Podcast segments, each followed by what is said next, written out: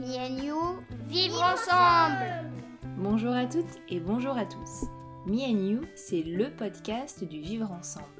On y parle des liens que tissent les enfants avec leurs parents, leurs grands-parents, leurs frères et sœurs, les professionnels de l'enfance et bien plus encore. Comment accompagner les enfants de manière respectueuse et joyeuse? Comment mieux comprendre leur développement et transformer les difficultés qu'on peut rencontrer en opportunités d'apprentissage. Ce podcast a été conçu à deux.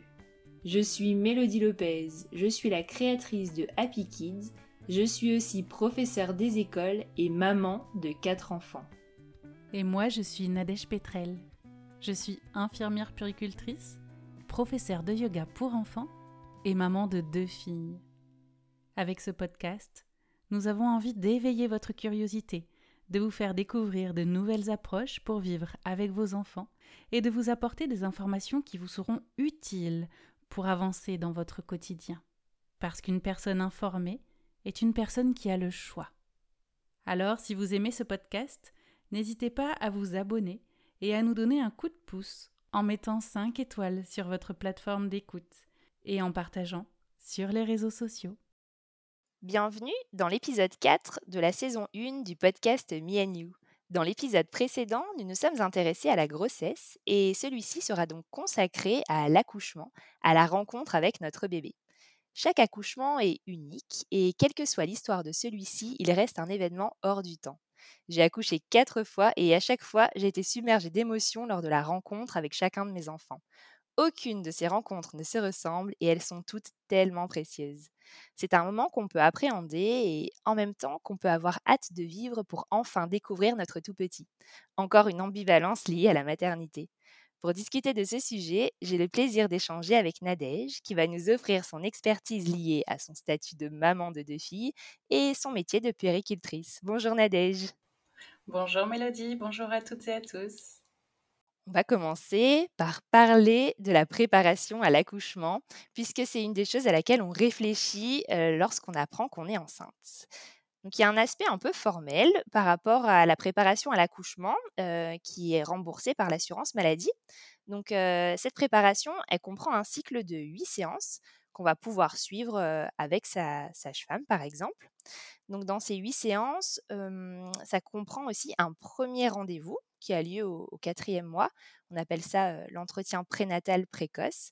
C'est au cours de cet entretien qu'on va pouvoir poser ben, les questions qui nous taraudent, nos appréhensions peut-être, et puis anticiper la, façon dont on a envie d'accoucher. au niveau du lieu, est-ce que ça va être à la maternité, est-ce que ça va être en maison de naissance, on verra tout à l'heure qu'il y a différentes possibilités qui s'offrent nous. Et c'est avec notre sage-femme qu'on va pouvoir également choisir un mode de préparation. Alors aujourd'hui, on a la chance d'avoir quand même un sacré choix par rapport à ça puisque de plus en plus de sages-femmes se forment à différentes méthodes. Et d'ailleurs, ça peut faire partie des critères de choix de, notre sage-femme. Si, on, est attiré, par exemple, par la sophrologie, alors on va se tourner vers une sage-femme qui sera, qui sera formée à, ça. Donc la sophrologie, ça va consister à, faire des, visualisations, à travailler la, respiration, à se préparer à vivre le plus sereinement possible cette rencontre avec notre bébé. On peut parler également de l'aptonomie. D'ailleurs, je crois que Nadège, c'était une, des préparations pour lesquelles tu avais opté pour l'accouchement et la naissance de ta première fille. On peut s'orienter également vers du yoga et on le dira plusieurs fois au cours des différents épisodes qu'on enregistre le mouvement est primordial le, jour de l'accouchement et donc le yoga va permettre justement de se mobiliser, de voilà, de, permettre à on verra dans l'épisode qu'on a enregistré avec Marion sur, sur l'accouchement à domicile, qu'elle nous parle d'une danse entre la maman et le bébé. Eh bien, le, yoga prénatal, ça peut être justement un déclencheur de cette danse entre nous deux. On peut s'orienter également vers une autre méthode qui est l'aquagym.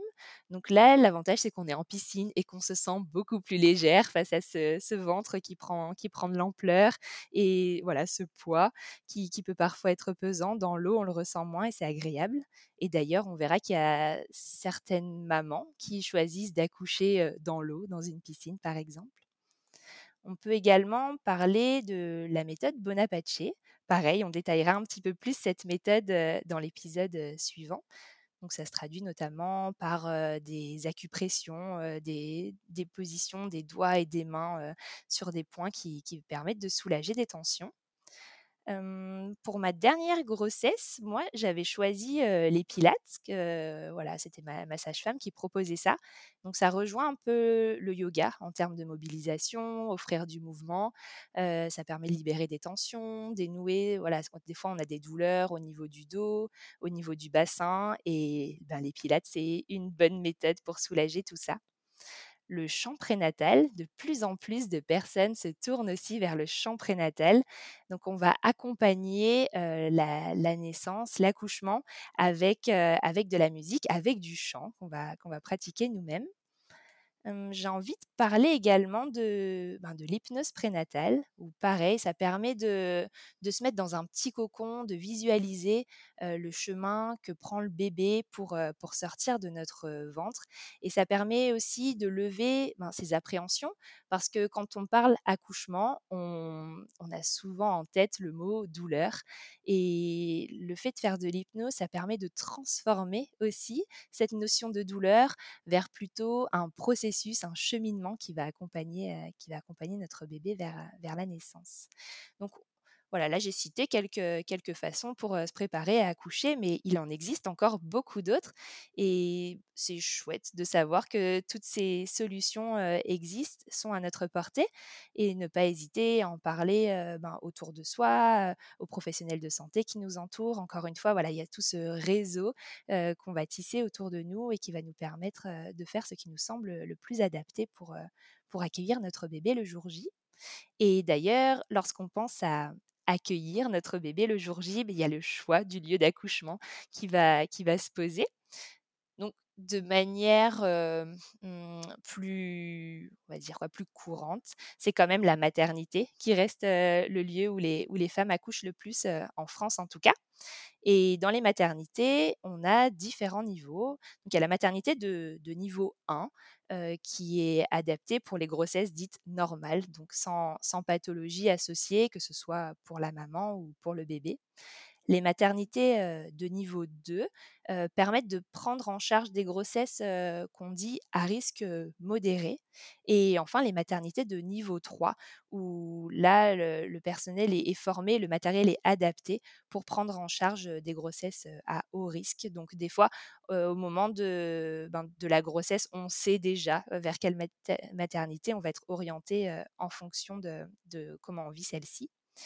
Et puis, au sein de, ces différentes maternités, il y a un label qui est proposé par l'OMS qui s'appelle Initiative Hôpital Ami des bébés et qui propose voilà, un accompagnement et un suivi particulier concernant le lien entre la maman et le bébé, mais aussi le papa et le bébé. Et ça peut être aussi un critère de choix. Voilà, s'il y a une maternité amie des bébés qui est proche de son domicile, on peut avoir envie de s'orienter vers ce type de maternité. moi, je me souviens que c'était le, choix que j'avais fait pour la naissance de mon troisième enfant. On peut parler également, en termes de, choix du lieu d'accouchement, du plateau technique. Alors le plateau technique, en fait, il s'agit d'une sage-femme qui va nous suivre tout au long de la grossesse et avec qui on va accoucher en maternité. Et donc ça veut dire que le jour J, on se rend à la maternité, mais on sait déjà quelle sera la personne qui sera présente pour nous accompagner et nous soutenir pendant, pendant la naissance. Donc ça permet de tisser un lien privilégié, de sentir en confiance, puisque voilà, pendant plusieurs mois, on a préparé cette, cette, naissance ensemble. Et par contre, on reste dans un cadre médicalisé au sein, de, au sein de la maternité. mais après, souvent, voilà, quand on s'oriente vers une naissance plus physiologique, on n'a pas forcément envie d'avoir recours à la péridurale, eh bien, le fait de connaître la personne, on va pouvoir se préparer davantage. Elle va connaître nos besoins, si on a besoin de se mobiliser, nous proposer un ballon. Voilà, c'est vraiment un projet de naissance qu'on va pouvoir, qu'on va pouvoir tisser ensemble. Une autre alternative qui s'offre à nous, c'est la maison de naissance. Donc actuellement, il y a une dizaine de maisons de, naissance en France. Donc là, ça rejoint le plateau technique pour certains aspects, notamment par rapport au fait que le jour de la naissance, on connaît la sage-femme qui sera présente, puisque c'est elle qui nous accompagne tout au long de la grossesse. Et en maison de naissance, on a donc la sage-femme qui nous a accompagnés pendant la grossesse et une deuxième sage-femme. C'est-à-dire que pour une femme, on a deux sages-femmes pour nous toutes seules. tout le temps du travail et de voilà et de la naissance et une fois qu'on a accouché donc dans ces maisons de naissance elles sont reliées à une maternité donc, c'est-à-dire qu'en cas de problème, la maman peut tout de suite être transférée dans la maternité et avoir recours au matériel nécessaire si besoin. moi, pour mon quatrième enfant, par exemple, j'ai accouché en maison de naissance et donc c'était au rez-de-chaussée de, la maternité. Et l'avantage, c'est que ça reproduit un peu l'environnement de la maison, puisqu'on va retrouver par exemple un lit double, il peut y avoir une baignoire, différentes façons ben, pour, pour mieux gérer les contractions, on va pouvoir se suspendre, il peut y avoir éventuellement un tabouret d'accouchement, des gros ballons, des tapis. En termes de mobilisation, on, est, assez libre. Et lorsqu'on accouche en maison de naissance, ben, on garde notre bébé avec nous si tout va bien. Et puis, quelques heures après la naissance, on rentre à la maison. Donc là, il n'y a pas de, voilà, on reste pas à la maternité. Et puis enfin, on peut parler de l'accouchement à domicile. Il va y avoir l'accouchement à domicile assisté ou, non assisté. Donc là, il y a une sage-femme qui est, présente au moment de la naissance et on peut être également accompagné par une doula, par exemple. Donc là, ça fera vraiment l'objet d'un épisode à part entière parce qu'il y a tellement à dire sur le sujet, de même que la maison de naissance. En, moyenne, une, femme accouche après une durée de gestation de 37 à 42 semaines d'aménorrhée. Donc voilà, c'est la, durée moyenne. Et il peut arriver que le bébé, pour une raison ou, pour une autre, eh bien, ait besoin de pointer le bout de son nez un peu plus tôt.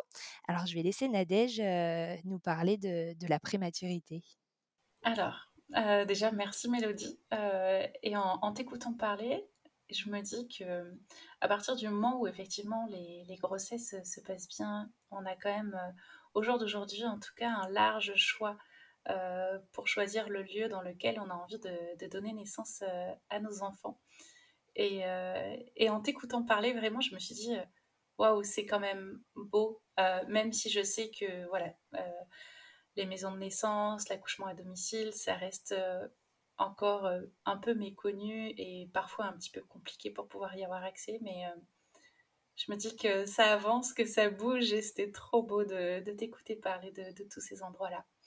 Donc effectivement, il peut arriver que le bébé euh, arrive un petit peu plus tôt que prévu et qu'effectivement, donc, il y ait une prématurité. Donc, il faut savoir que la prématurité concerne plus de 50 000 naissances par an dont 10% euh, de grande prématurité et 5% de très grande prématurité. Alors qu'est-ce que c'est tout ça? Euh, Donc la prématurité moyenne, on, dit que ça correspond à une naissance intervenant entre la 32e semaine et 36e semaine d'aménorrhée révolue. Euh, donc en gros entre 7 à 8 mois de grossesse que la grande prématurité correspond à une naissance intervenant entre la 28e semaine et 32e semaine d'aménorrhée. Et ensuite, la très grande prématurité, c'est quand les naissances euh, se passent avant 28 semaines euh, d'aménorrhée. Alors, les, causes à, la prématurité, elles peuvent être euh, multiples euh, et, voilà. Et en général, la prise en charge après, elle se fait dans un service de néonatologie. Alors, pour rebondir sur ce que tu disais tout à l'heure par, rapport aux différents euh, niveaux de maternité, ça va être soit une maternité de niveau 2, soit une maternité de niveau 3, puisque dans les maternités de niveau 1, il n'y a pas de service de néonatologie. Euh, et voilà, et après, c'est vrai que dans un prochain épisode, on, entrera un petit peu plus en détail euh, justement par rapport à la prématurité, le vécu aussi pour les mamans, puisque parfois il y a aussi beaucoup de culpabilité. Enfin, voilà, il y aurait beaucoup, beaucoup de choses à dire. et du coup, ben maintenant, j'ai envie de rebondir sur la position du bébé qu'il peut avoir donc, au sein de l'utérus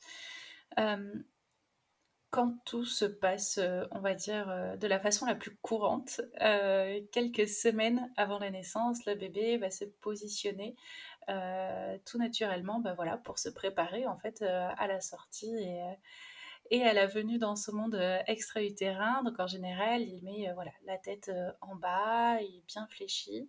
et c'est ce qu'on appelle donc la présentation céphalique. et en général, c'est l'accouchement le, plus euh, classique, on va dire, euh, pour dire euh, de pouvoir accoucher par voie basse, même si après il y a aussi d'autres positions, conditions, mais on va dire que c'est un peu celle qui est recherchée. Et pour rebondir sur ma propre expérience par rapport à ma fille aînée, bon ben voilà, elle a jamais pris cette position-là. Elle était installée comme un petit Bouddha, assise bien avec ses jambes croisées. Mais voilà, en général, c'est la position en tout cas euh, qui va rassurer aussi euh, les soignants euh, pour le moment de, l'accouchement. Effectivement, donc il y a d'autres positions qui peuvent être prises par le bébé en fait pendant la grossesse.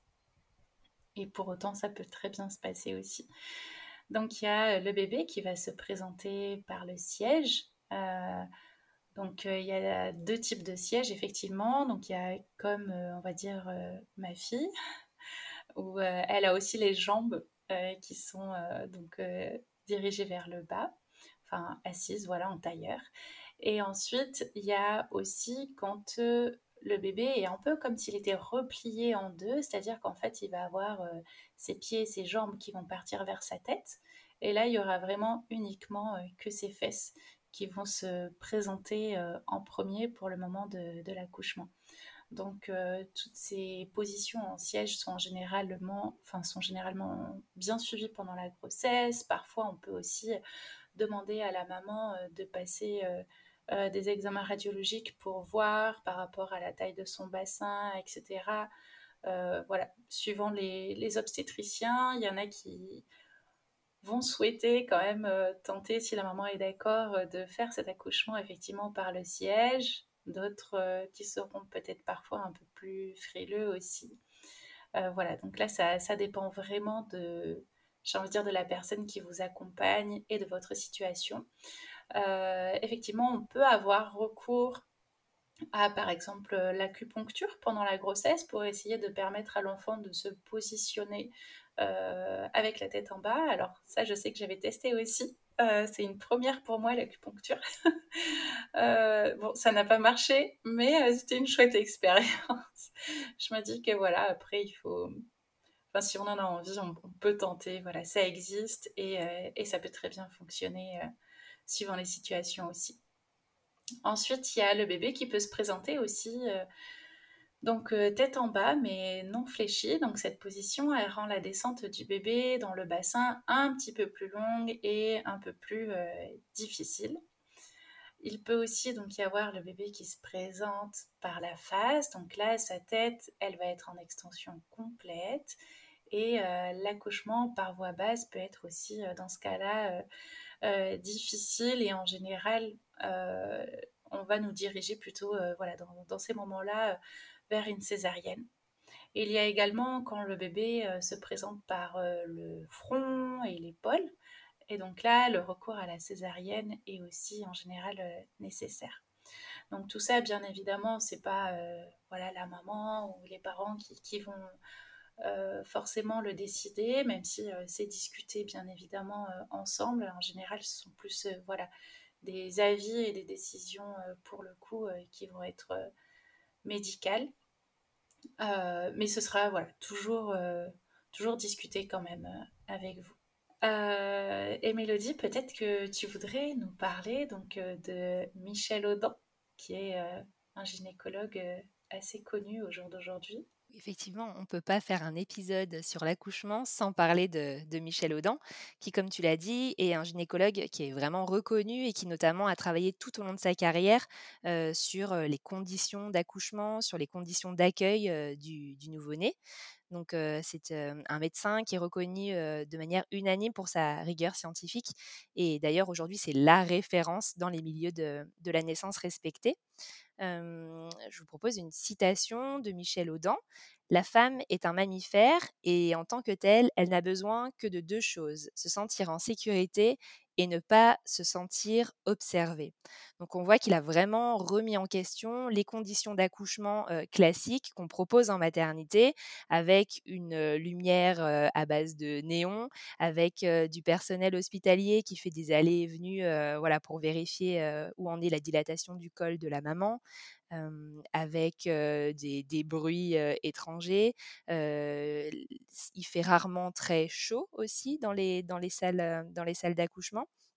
Donc pour lui, les femmes devraient pouvoir accoucher dans un lieu intime et silencieux, dans la pénombre, où la température est suffisamment élevée et où elles ne se sentent pas observées.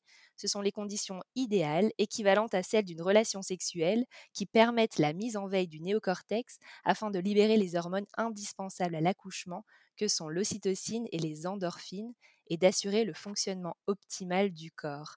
D'ailleurs, ça me fait penser à, une image qu'une graphiste avait, faite où justement on voyait un couple en train d'avoir un rapport sexuel et des personnes qui étaient autour d'elle en train de lui dire non mais c'est pas comme ça qu'il faut faire, regarde, retourne-toi, pousse un peu plus, tourne-toi.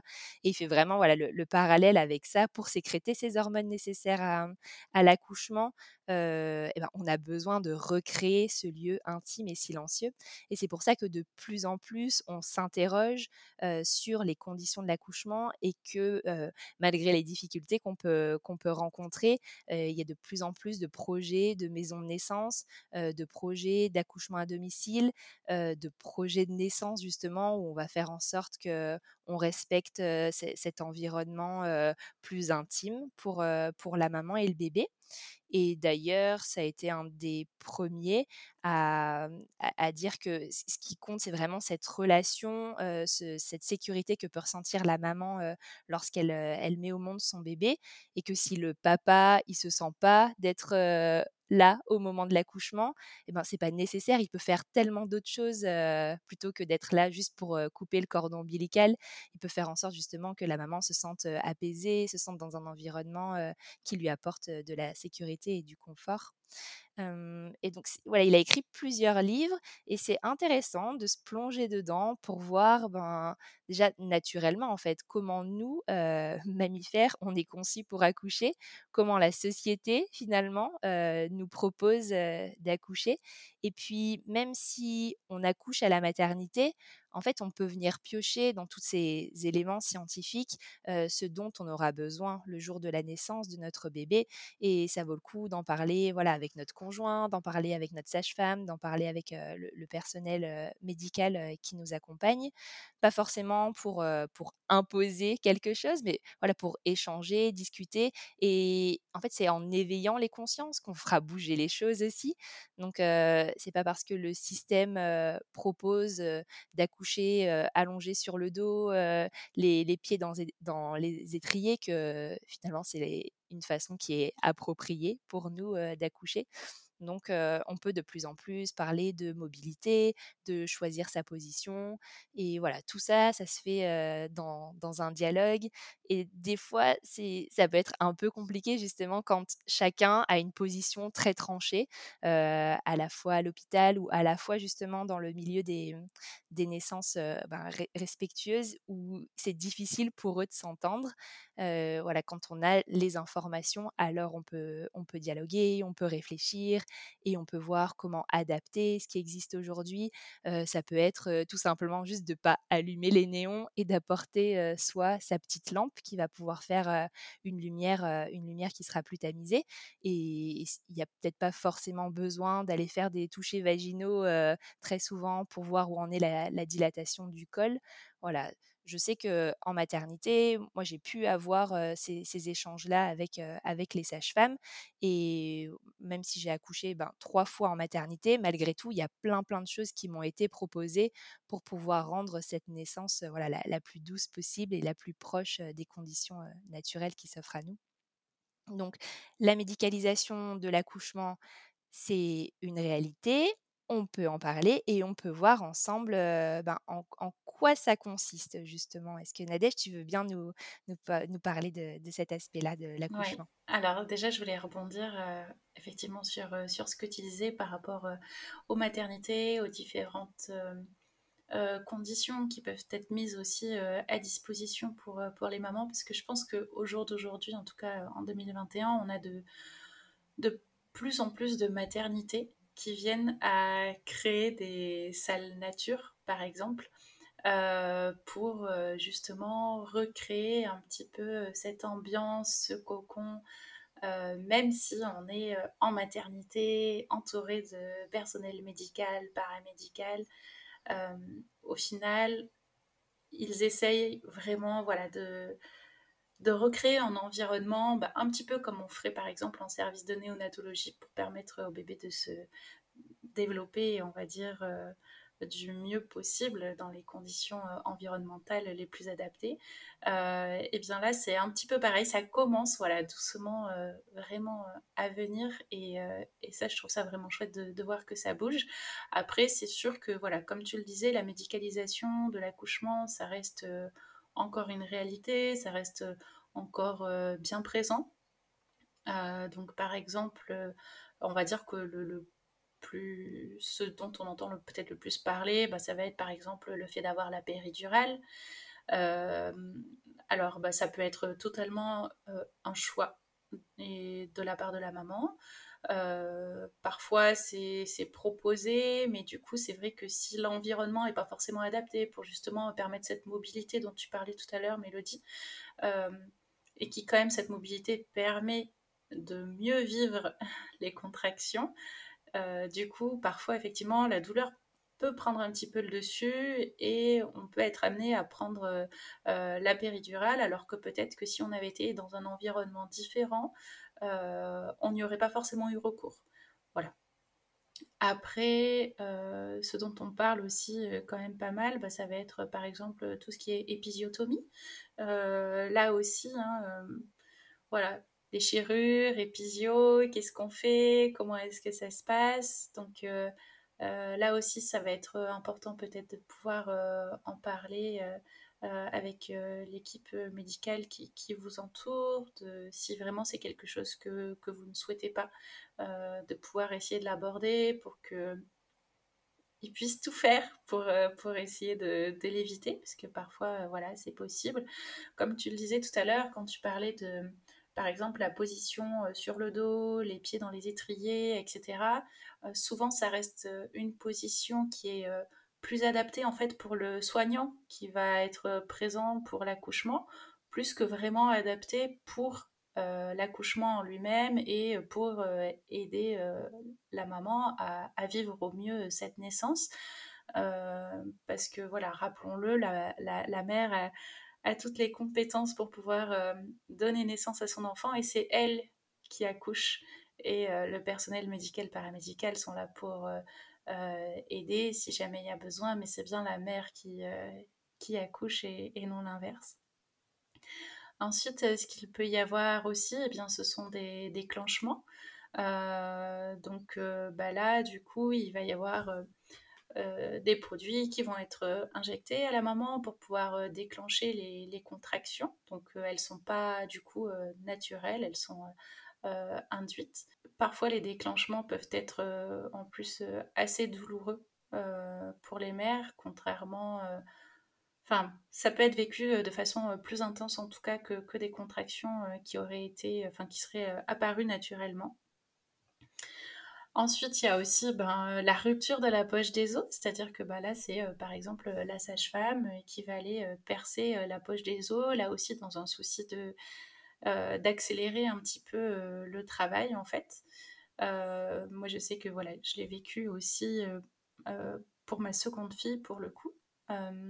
après, j'ai bien, j'ai eu la chance de bien entendre et de bien comprendre pourquoi ce geste allait être pratiqué, d'être averti aussi en amont et, et d'être, enfin moi personnellement, j'étais totalement ok avec ça. Mais voilà, ça me semble important de se dire que les parents ont aussi bah, leur accord à donner, en fait, que ce soit pas uniquement subi pour que ce soit pas perçu comme des violences obstétricales, mais bien comme voilà, j'ai compris pourquoi est-ce qu'on me propose ça et j'ai entendu les informations et je suis d'accord ou pas, et si jamais je suis pas d'accord, bah, de pouvoir aussi le dire et l'exprimer. Et du coup, ça m'amène à rebondir aussi bah, sur le projet de naissance que tu as évoqué aussi tout à l'heure. Donc le projet de naissance, c'est en gros un, document que les parents vont préparer avec des points clés concernant le jour J de l'accouchement et de la naissance qui leur semblent importants, important ou précieux en tout cas de devoir respecter. Donc pour donner euh, des exemples, eh bien ça peut être de dire que voilà, on souhaite euh, avoir euh, de la musique, telle musique par exemple, que l'on souhaite être libre des mouvements le plus possible, euh, qu'on aimerait peut-être accoucher dans telle position ou retarder au maximum, voire éviter si possible l'épisiotomie, etc. Donc euh, voilà, après, elle peut être euh, plus ou moins longue, cette liste, en fonction euh, des personnes. moi, ce que j'aimerais dire à la fois en tant que maman, mais aussi avec mon, regard de soignante, du coup, pour le coup, c'est vraiment de préparer cette liste comme un peu un pense-bête de choses qu'on a envie de présenter à l'équipe et pour être sûr, en gros, de rien oublier. Euh, de ne pas le voir comme euh, une injonction ou le fait d'imposer ça aux soignants. Ça, ça me semble vraiment important de dire qu'on est là pour, euh, bah, pour être ensemble, en fait, pour s'accorder, s'entendre, et à la fois que les soignants puissent entendre bah, vos souhaits, et en même temps que vous, vous puissiez aussi rester ouvert si jamais ils vous donnent des informations et que ça ne se passe pas exactement comme sur le projet de naissance. Euh, parce que bah, en fonction justement du déroulement de l'accouchement, du travail, etc., il y a peut-être des choses qui pourront être réalisées et d'autres peut-être pas.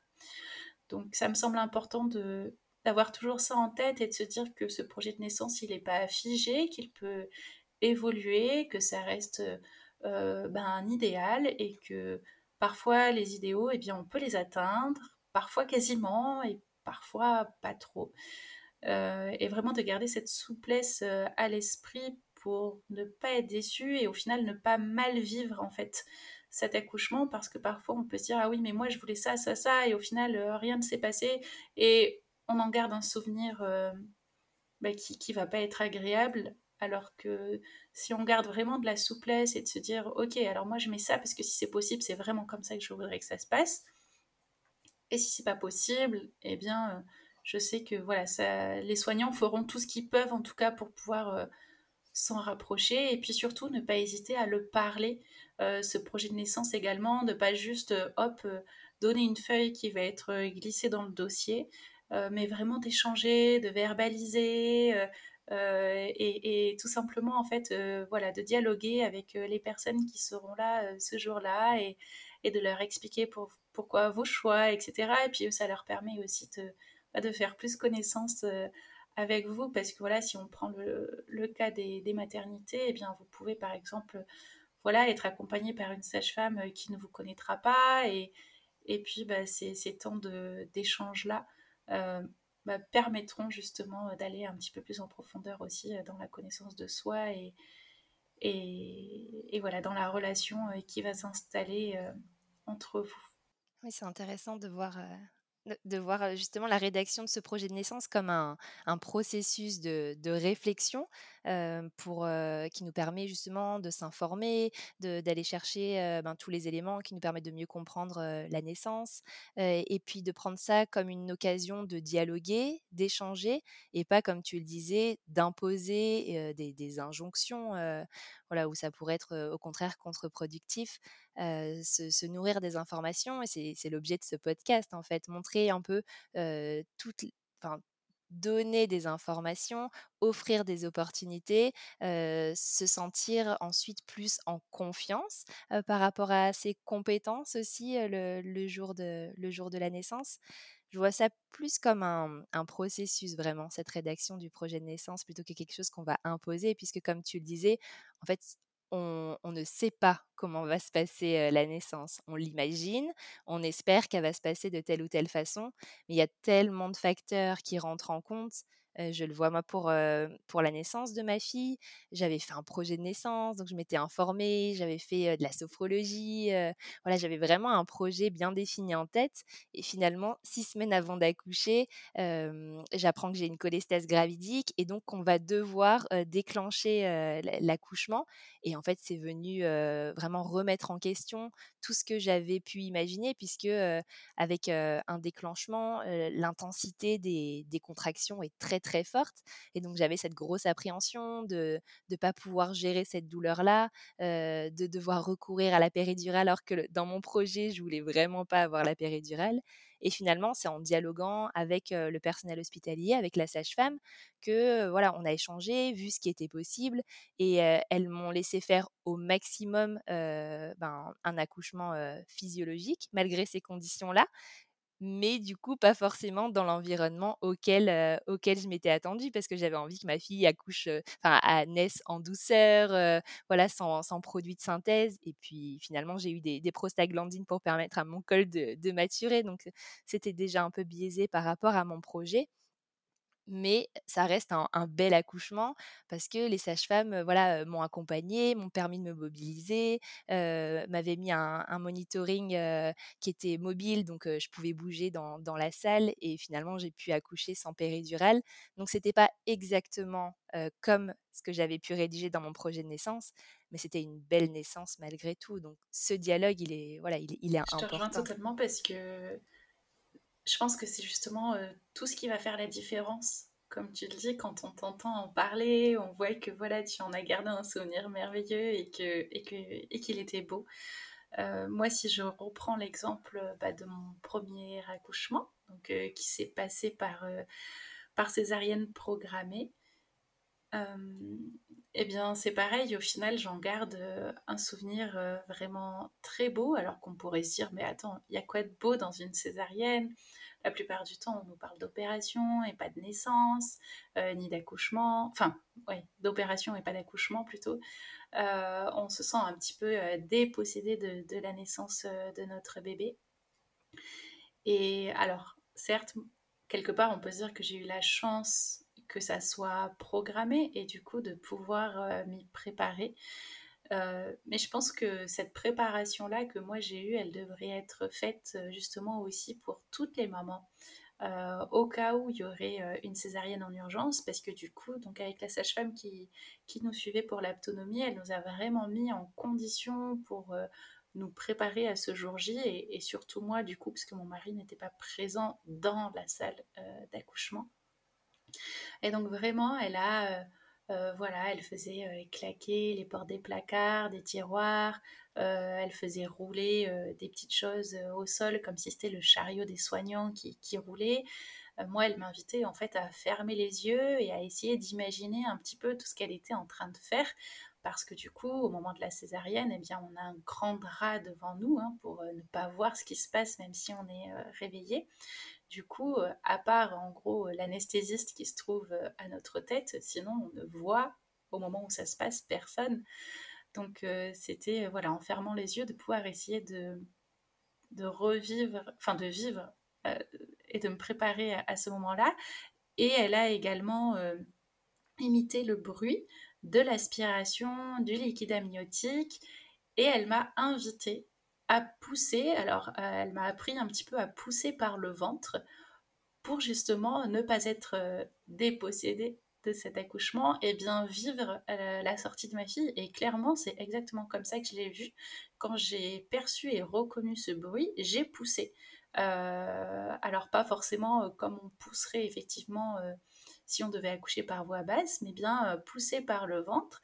Et, et, je l'ai accompagné de, toutes mes forces et de toutes mes pensées en lui disant Ça y est, bienvenue, tu es là, viens, maman t'attend. Enfin, j'ai plein de choses qui se sont passées dans ma tête pour le coup à, ce moment-là parce que je savais que c'était le moment précis où effectivement elle était euh, sortie de mon ventre. Alors après c'est vrai qu'on sent hein, le, corps qui bouge et tout ça, donc on peut aussi un petit peu s'en douter, mais on reste avec des petits doutes alors que là bah, pour le coup je n'avais aucun doute et je savais que, c'était là que qu'elle faisait euh, son entrée dans, dans ce monde. Et, euh, et c'était vraiment merveilleux, j'en garde aussi un bon souvenir. Et pareil, donc j'avais fait la demande si c'était possible de pouvoir l'avoir sur moi de suite après la césarienne, parce qu'il faut savoir qu'en général, on attend bien de bonnes heures avant de pouvoir euh, retrouver notre bébé, de l'avoir en peau à peau, plus ou moins de le mettre au sein si c'est notre projet aussi. Et, euh, là, j'ai eu la chance, en fait. Alors, moi, ça m'a semblé être cinq minutes euh, après. Bon, je pense que c'était peut-être un petit peu plus que ça, mais quand on est rempli d'hormones et sur son petit nuage. Voilà, c'est passé assez vite. Mais en fait, sortie de la salle d'accouchement, j'ai retrouvé mon mari, ma fille, j'ai pu la voir sur moi. Et, voilà, et tout ça, je sais que ça a aussi été possible parce qu'on avait beaucoup discuté en amont. Euh, mais voilà, je, me dis qu'un jour, j'espère que, que les mères, elles seront à la fois préparées effectivement à vivre cet accouchement par voie basse et, à la fois préparées à le vivre de cette façon-là aussi pour, euh, encore une fois, toutes les mamans qui auraient à le vivre malheureusement du fait d'une césarienne euh, en urgence, mais pour essayer d'apporter euh, un petit peu plus de, douceur et surtout les, les rendre plus compétentes et, et, puissantes, même en vivant la naissance avec une césarienne. Voilà toute l'importance d'être d'être préparé, d'être informé, de, savoir voilà les, les, possibilités qui peuvent s'offrir à nous, euh, qui sont pas forcément celles ben, qu'on rêve, mais qui, peuvent arriver parce que voilà on est des êtres humains et donc on est plein de surprises. et au moment de la naissance, c'en est, est un exemple flagrant. Et, donc là, si on résume un peu, on a, on a vu qu'en termes de, préparation, il y a différentes techniques qui s'offrent à nous, à la fois pour apprendre à respirer, à visualiser voilà, ce bébé qui naît, à transformer cette douleur en, en opportunité, donner de la force à son corps, à son bébé pour, pour venir au monde, à se mobiliser.